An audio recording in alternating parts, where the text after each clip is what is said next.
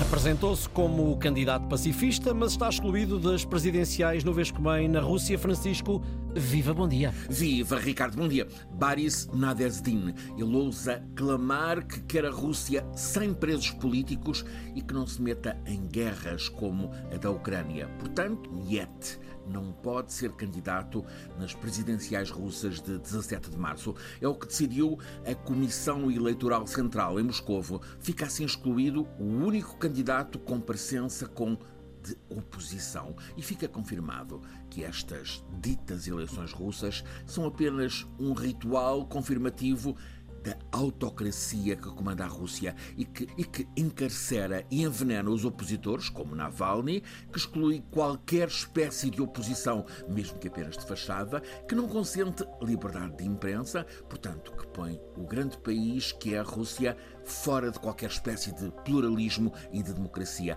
Nadezhdin é o candidato que metia alguma pimenta, algum ar de presença de oposição na eleição presidencial do mês que vem, apesar de com um resultado previamente conhecido, o quinto mandato de Vladimir Putin como presidente.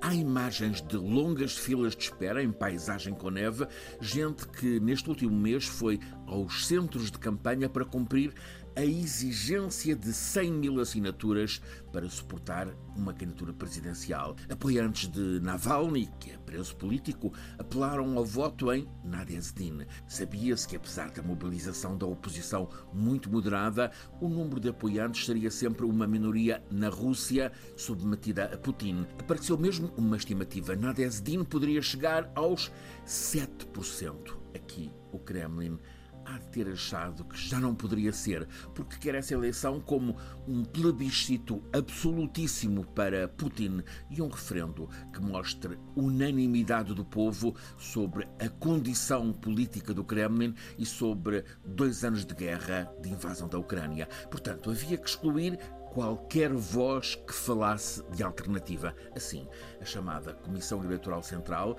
após analisar as 104 mil assinaturas de proponentes da candidatura Nadia Zedin, declarou que 11 mil não estão conformes. Portanto, excluiu o único candidato que desafiava a unanimidade no apoio a Putin e à operação militar especial na Ucrânia. Assim fica demonstrado perante o mundo que o regime de Putin é uma ditadura, Putin é o tirano ditador e, portanto, lá dentro da imensa Rússia, silêncio não é aceite qualquer dissidência. São factos.